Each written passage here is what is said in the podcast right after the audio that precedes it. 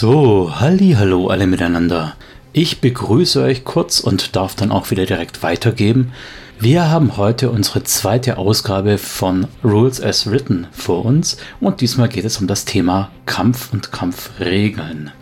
Wie beim letzten Mal schon hat auch dieses Mal der Christian seine Stimme hergegeben und nicht nur er, nein auch die Gina, seine Freundin, sodass wir hier ein bisschen mehr Abwechslung haben als sonst. Ich darf euch also herzlich willkommen heißen und viel Spaß wünschen mit Rules as Written 2, die Kampfregeln von Shadowrun 6.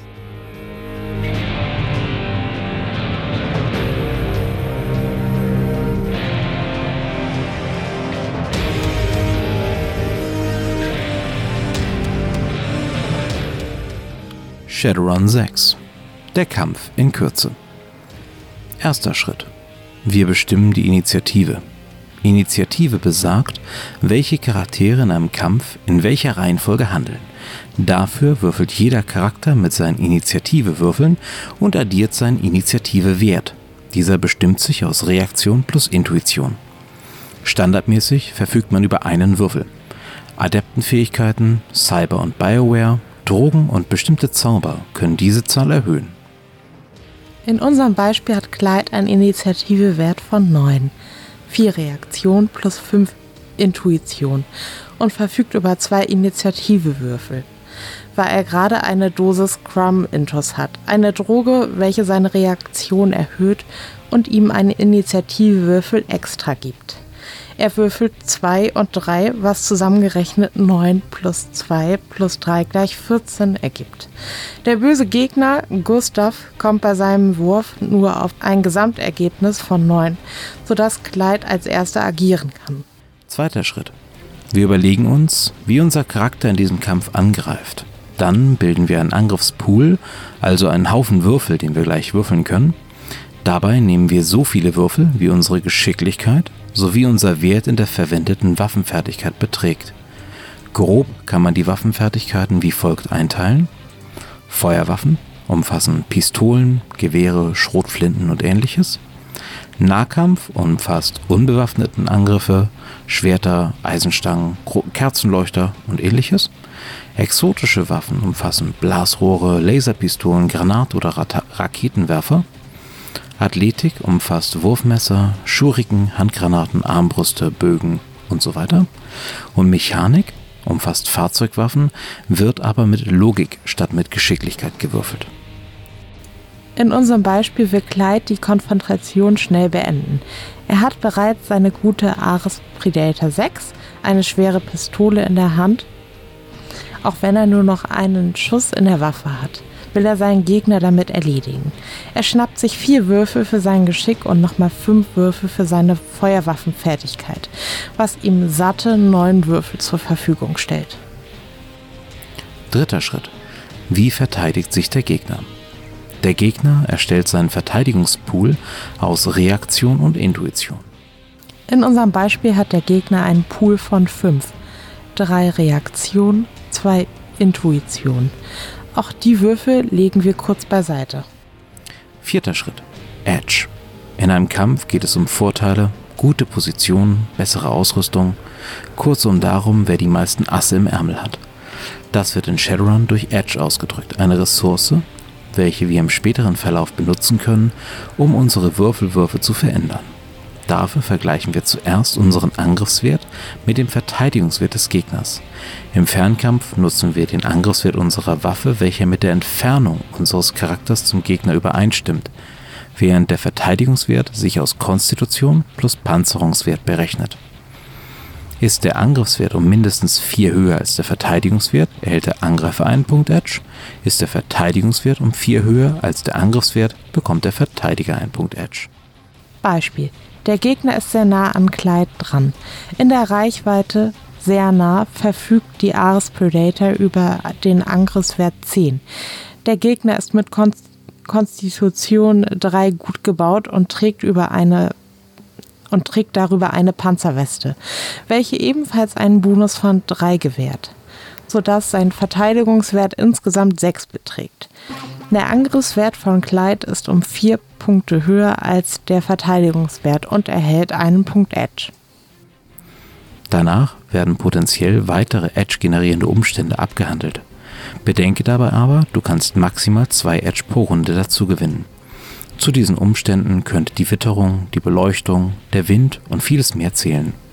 Hat eine Seite einen Vorteil in der Situation, kann dies ein Punkt Edge wert sein. Nach dem siebten Schritt gebe ich noch einen kurzen Exkurs zum Thema Edge, wo das Thema einmal grob umrissen wird.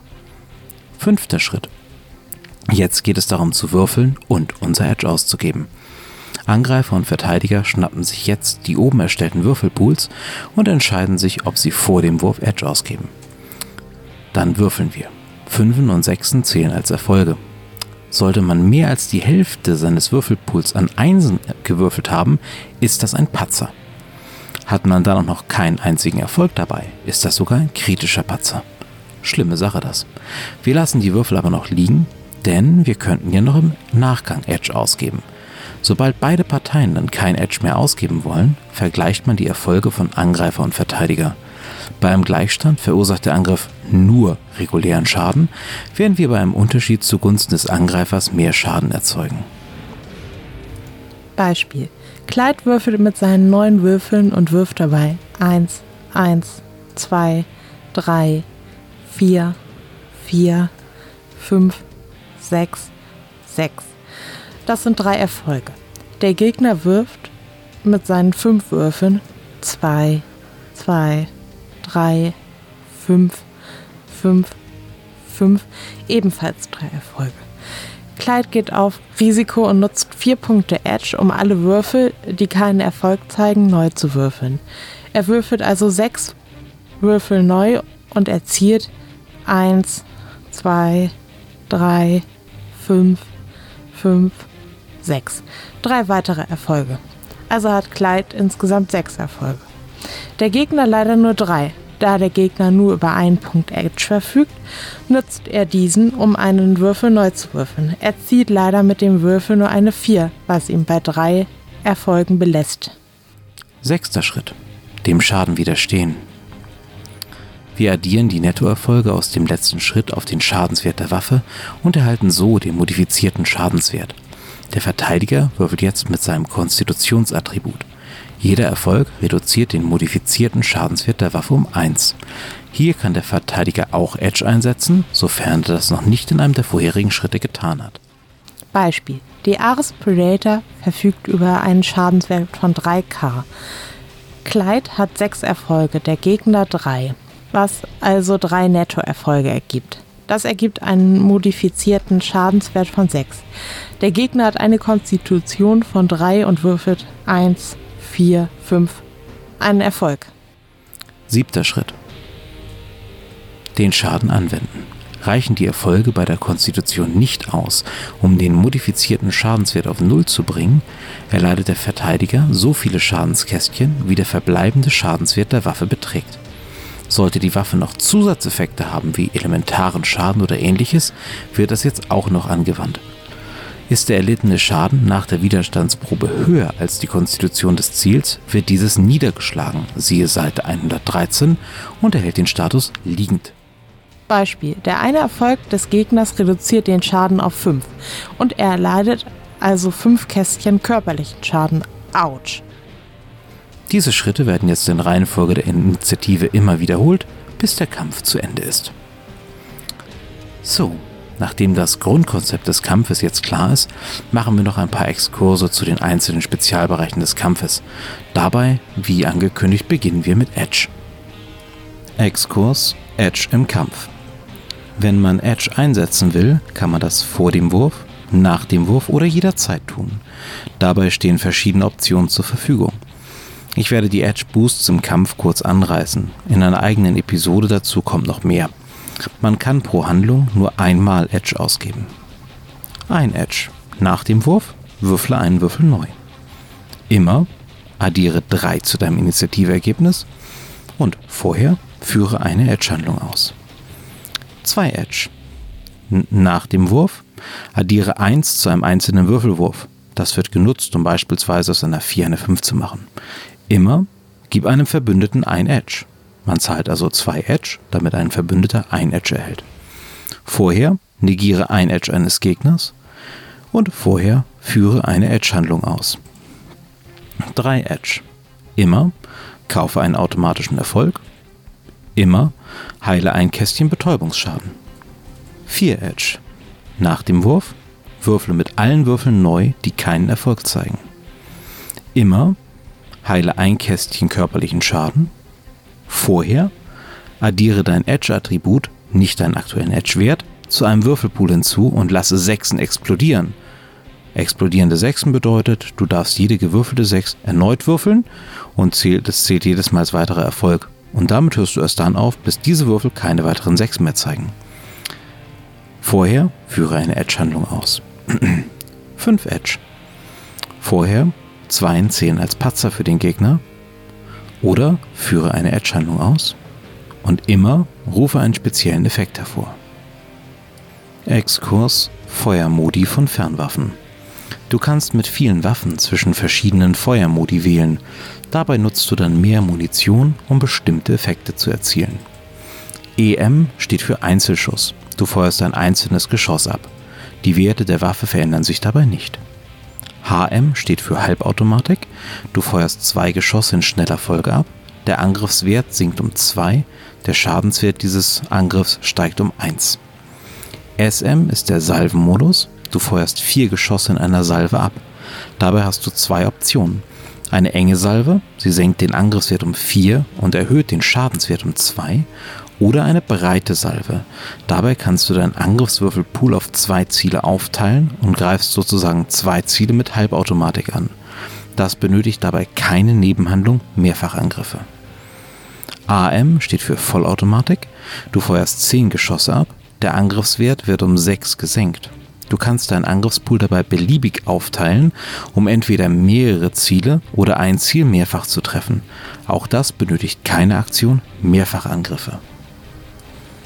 Dann folgt direkt einmal ein kleiner Exkurs zum Thema Mehrfachangriffen, werden auf Seite 114 erklärt. Man kann mehrere Ziele angreifen, indem man den Angriffspool gleichmäßig auf diese Ziele unterteilt. Dabei wird abgerundet. Werden Mehrfachangriffe gegen ein einzelnes Ziel durchgeführt, legt dieses Ziel nur eine Verteidigungsprobe ab und diese wird dann mit allen Angriffen verglichen. Dabei kannst du maximal so viele Mehrfachangriffe in einer Runde durchführen, wie der halbe Wert in deiner Fertigkeit beträgt. Beispiel. Johnny will auf zwei Leute schießen. Er nutzt dafür Feuerwaffen und hat darin einen Wert von 5. Er kann auch nur auf 5 Dividiert durch 2 abgerundet. Zwei Ziele maximal schießen. Er bildet seinen Feuerkampfpool aus Feuerwaffe 5, Geschick 4 9 wird dieser halbiert zu 4,5. Das wird abgerundet zu 4. Er beschießt beide, also in einer Handlung mit jeweils vier Würfeln. Bei den Feuermodi der Waffen wurde ja bereits schon auf die Mehrfachangriffe eingegangen, wo man diese Nebenhandlung nicht braucht. Wenn man jetzt beispielsweise mit einer Waffe im Einzelschuss- oder Halbautomatikmodus zweimal angreifen möchte, bräuchte man diese Nebenhandlung, also die Nebenhandlung Mehrfachangriffe. Beispiel. Exkurs Ringen. Um einen Gegner zu greifen, wird zuerst ein regulärer, unbewaffneter Nahkampfangriff durchgeführt. Ist der Angriff dann erfolgreich, legt man eine vergleichende Probe auf Stärke plus Nettoerfolge des Angriffs gegen die Stärke des Gegners ab. Bei Erfolg ist der Gegner in deinem Griff gebunden. Er kann keine körperlichen Handlungen mehr durchführen, außer sich loszureißen. Alle Angreifer erhalten plus 1 Edge im Kampf gegen den Verteidiger und der Verteidiger erhält einen Würfelpool-Malus von minus 4 auf seine Verteidigungsproben, solange er gegriffen ist. Bei einem Fernkampfangriff gegen den Verteidiger, welcher diesen verfehlt, kann der ringende Charakter getroffen werden. Dieser muss dann eine Verteidigungsprobe gegen die Angriffsprobe ablegen, als wäre er selbst das Ziel gewesen. Die besonderen Aktionen zum Ringen finden sich im Grundregelwerk auf Seite 114. Das sind allesamt Haupthandlungen. Der Angreifer kann folgende drei Aktionen durchführen. Festhalten. Dabei wirft er Nahkampf plus Stärke gegen Nahkampf plus Stärke des Ziels. Bei Erfolg wird das Ziel weiter festgehalten. Der Verteidiger hat hierbei natürlich wieder den Malus von minus 4. Dann kann der Angreifer Schaden zufügen. Dabei nutzt er Nahkampf plus Stärke gegen Reaktion plus Stärke. Der Gegner hat erneut den minus 4 Malus und der Schaden ist 2 Betäubung, also 2b, plus Nettoerfolge. Als drittes kann der Angreifer den Gegner zu Boden werfen. Dafür nutzt er Nahkampf plus Stärke gegen Konstitution plus Stärke. Hierbei fällt kein Malus an. Und bei Erfolg des Angreifers wird der Verteidiger liegend und erleidet Schaden in Höhe von Konstitution des Angreifers plus Nettoerfolge B, also Betäubungsschaden, dem nur mit Konstitution widerstanden wird. Der Verteidiger hat als einzelne Aktion sich losreißen. Dabei nutzt er Nahkampf plus Stärke ohne seinen Malus gegen die Nettoerfolge des Angreifers bei der Ringenprobe. Bei Erfolg befreit er sich aus dem Griff. Der nächste Exkurs richtet sich dem Thema Schadensarten zu. Im Grundregelwerk werden folgende Schadensarten benannt. Chemisch erzeugt den Status verätzt. Der Verteidigungswert einer Panzerung wird nach einem solchen Angriff permanent um 1 gesenkt, wenn der modifizierte Schadenswert den Verteidigungswert übersteigt. Elektrizität Erleidet der Charakter mindestens ein Kästchen Schaden, erleidet er für zwei Kampfrunden den Zustand gebrutzelt. Feuer Erleidet der Charakter mindestens ein Kästchen Schaden, erleidet er den Zustand brennend. Dieser endet erst nach Maßgabe des Spielleiters. Kälte. Erleidet der Charakter mindestens ein Kästchen Schaden, erleidet er für drei Kampfrunden den Zustand unterkühlt. Der Verteidigungswert einer Panzerung wird nach einem solchen Angriff permanent um 1 gesenkt, wenn der modifizierte Schadenswert den Verteidigungswert übersteigt. Kommen wir nun zum eigentlichen Thema Schaden. Der Schaden, den unser Gänger im Beispiel oben erlitten hat, war körperlicher Schaden. Jeder Charakter verfügt über einen Zustandsmonitor für körperlichen sowie einen für geistigen Schaden. Der körperliche Zustandsmonitor umfasst Konstitution durch 2 aufgerundet plus 8 Kästchen, der geistige Willenskraft durch 2 aufgerundet plus 8 Kästchen. Die Kästchen sind jeweils in einer Tabelle mit drei Spalten auf dem Charakterbogen eingetragen. Sobald eine Dreierreihe komplett mit Schaden abgehakt ist, erleidet der Charakter einen Malus von minus 1 pro volle Schadensreihe auf alle Würfelpools außer den Schadenswiderstand. Ist der Zustandsmonitor für Betäubungsschaden ausgefüllt, gehen alle weiteren Betäubungsschadenskästchen direkt auf den körperlichen Zustandsmonitor. Der Charakter zählt als bewusstlos. Sobald der Zustandsmonitor für körperlichen Schaden ausgefüllt ist, werden weitere erlittene Schadenspunkte auf den überzähligen Schaden angerechnet. Der Charakter verfügt über Konstitution mal zwei Kästchen für überzähligen Schaden. Sind diese Kästchen gefüllt, ist der Charakter endgültig tot. Wenn wir über Schaden sprechen, müssen wir über Heilung sprechen. Heilung funktioniert in Shadowrun auf folgende Weise. Entweder über Erste Hilfe. Hier brauchen wir ein Erste-Hilfe-Set oder man erleidet einen Würfelpool-Malus von minus 2 und darf bei der Probe kein Edge ausgeben. Erste Hilfe kann innerhalb der ersten Minute nach Ende einer Kampfbegegnung, also innerhalb von 20 Kampfrunden, durchgeführt werden. Hier wird eine Probe auf Biotech plus Logik gegen einen Schwellenwert gleich 5 minus der Essenz des Ziels abgerundet abgelegt. Jeder Nettoerfolg kann ein Kästchen Betäubungsschaden heilen oder je zwei Nettoerfolge können ein Kästchen körperlichen oder überzähligen Schaden heilen. Schaden durch Entzug oder Schwund kann dadurch nicht geheilt werden. Pro Satz aus Verletzung kann Erste Hilfe nur einmal angewandt werden. Wenn die Essenz des Zieles 6 beträgt, hat man einen automatischen Erfolg. Siehe oben, 5 minus 6 ist minus 1, deswegen ein automatischer Erfolg. Medkit. Ein Medikit einzusetzen benötigt eine Minute, der Heilungsprozess dauert dann eine Minute pro geheiltem Kästchen. Hier wird eine Probe auf Biotech plus Logik oder Medkit-Stufe plus Logik gegen einen Schwellenwert gleich 5 minus der Essenz des Ziels, siehe oben, abgelegt. Jeder Nettoerfolg kann ein Kästchen Betäubungsschaden, ein Kästchen körperlichen oder überzähligen Schaden heilen. Schaden durch Entzug und Schwund kann auch hier nicht geheilt werden. Pro Satz aus Verletzung kann auch ein Medikit nur einmal angewandt werden. Dann haben wir noch magische Heilung. Magische Heilung funktioniert augenblicklich. Für jeden Erfolg des Magiers wird ein Kästchen Betäubungsschaden, ein Kästchen körperlicher oder überzähliger Schaden geheilt. Schaden durch Entzug und Schwund kann auch hiermit nicht geheilt werden. Und auch hier kann pro Satz aus Verletzungen Magie nur einmal angewandt werden. Und dann zu guter Letzt die natürliche Heilung. Bei natürlicher Heilung kann der Würfelpool verbessert werden, indem ein Charakter wenigstens während der Hälfte der Ruheperiode mittels Biotech betreut wird. In dem Fall erhält der verletzte Charakter einen Würfelpool-Bonus von plus 2 auf die folgende Probe. Betäubungsschaden wird mit einer Frequenz von einmal pro Stunde geheilt. Dafür legt der Charakter eine einfache Probe auf Konstitution plus Willenskraft ab. Jeder Erfolg heilt dabei ein Kästchen Betäubungsschaden. Körperlicher Schaden wird einmal am Tag geheilt. Dabei legt der Charakter dann eine einfache Probe auf Konstitution plus Konstitution ab. Jeder Erfolg heilt ein Kästchen körperlichen Schaden am Ende des Tages. Beide Schadensarten können gleichzeitig geheilt werden. Genesungsproben werden dabei ohne Verletzungsmodifikator abgelegt. Kommen wir jetzt noch einmal zum Thema Granaten und Sprengstoffe. Angriffe mit Granaten und Sprengstoffen funktionieren etwas anders als Angriffe mit Fern- oder Nahkampfwaffen. Zum Angriff legt man den Zielort fest und führt einen Wurf mit Waffenfertigkeit plus Geschicklichkeit durch. Je nach Waffe verfügt diese über eine gewisse Abweichung. Die Tabelle findet sich auf Seite 118 des Grundregelwerks. Der Spielleiter bestimmt die Abweichung und die Richtung der Abweichung. Jeder gewürfelte Erfolg reduziert die Abweichung dabei um einen Meter. Sobald durch die Abweichung dann der Detonationspunkt mit einem Meter Radius bestimmt ist, kann festgestellt werden, welche Ziele sich im Detonationspunkt dp mit einem Meter Radius, sehr nah 1 bis 3 Meter und nahe Entfernung 4 bis 50 Meter um den Detonationspunkt herum befinden.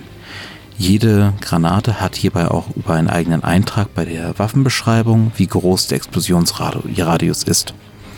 Alle Ziele in diesem Radius werden dann von der Explosion betroffen. Man kann noch die Nebenhandlung Weghechten durchführen, um sich eventuell außer Reichweite der Detonation zu bringen, oder kann die Handlung volle Deckung durchführen, um den Schadenswert des Sprengangriffs um 2 zu senken. Das Ziel muss dann also direkt dem Schaden in der jeweiligen Entfernungskategorie widerstehen, ohne einen Verteidigungswurf zu haben. Anmerkung: Nettoerfolge beim Angriffswurf reduzieren die Abweichung, erhöhen jedoch nicht den Schadenswert einer Granate oder eines Sprengsatzes. Gasgranaten funktionieren ähnlich, nur dass hier eine variable Zeit existiert, über welche die Wirkung des Gases anhält. Näheres dazu auf Seite 120. Und zu guter Letzt gibt es noch Sprühangriffe. Sprühangriffe wie beispielsweise ein Angriff mit einem Flammenwerfer. Genaue Regeln auf Seite 121. Hierbei wählt man zwischen einem geraden, schwankenden oder einem streichenden Angriff. Dabei werden dann Ziele getroffen, die auf dem Weg zum eigentlichen Ziel ebenfalls stehen oder sich in der bestrichenen Fläche aufhalten. Der gerade Angriff verwendet dabei keine Sonderregeln. Bei einem schwankenden Angriff wird der Angriffswert um 2 erhöht, der Schaden sinkt um 1. Ein streichender Angriff erhöht den Angriffswert um 4 und der Schadenswert sinkt um 3. Man kann sich bei den letzten genannten Angriffsarten auch dafür entscheiden, einen der Würfel des Würfelpools durch einen Schicksalswürfel zu ersetzen. Beim Schicksalswürfel zählen Fünfen und Sechsen jeweils als drei Erfolge, während eine gewürfelte Eins auf dem Schicksalswürfel alle gewürfelten Fünfen ungültig macht.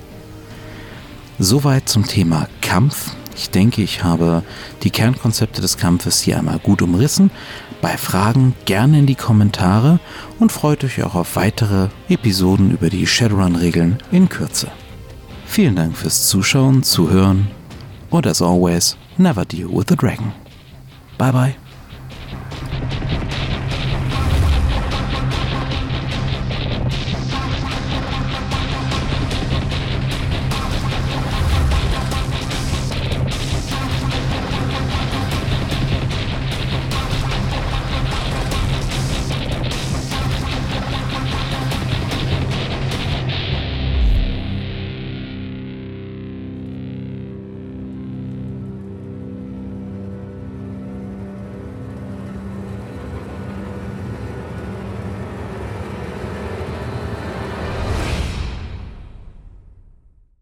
Shadowrun-Logo und Inhalte mit freundlicher Genehmigung von Pegasus Spiele unter Lizenz von Catalyst Game Labs und Tops Company Incorporated. Copyright 2020 Tops Company Incorporated. Alle Rechte vorbehalten. Shadowrun ist eine eingetragene Handelsmarke von Tops Company Incorporated. Die Musik stammt vom Album Silicium von der Band Erdenstern und heißt A Reckless Chase. Die Verwendung im Rahmen dieses Podcasts erfolgt mit freundlicher Genehmigung von Erdenstern. Alle Rechte bleiben bei Erdenstern.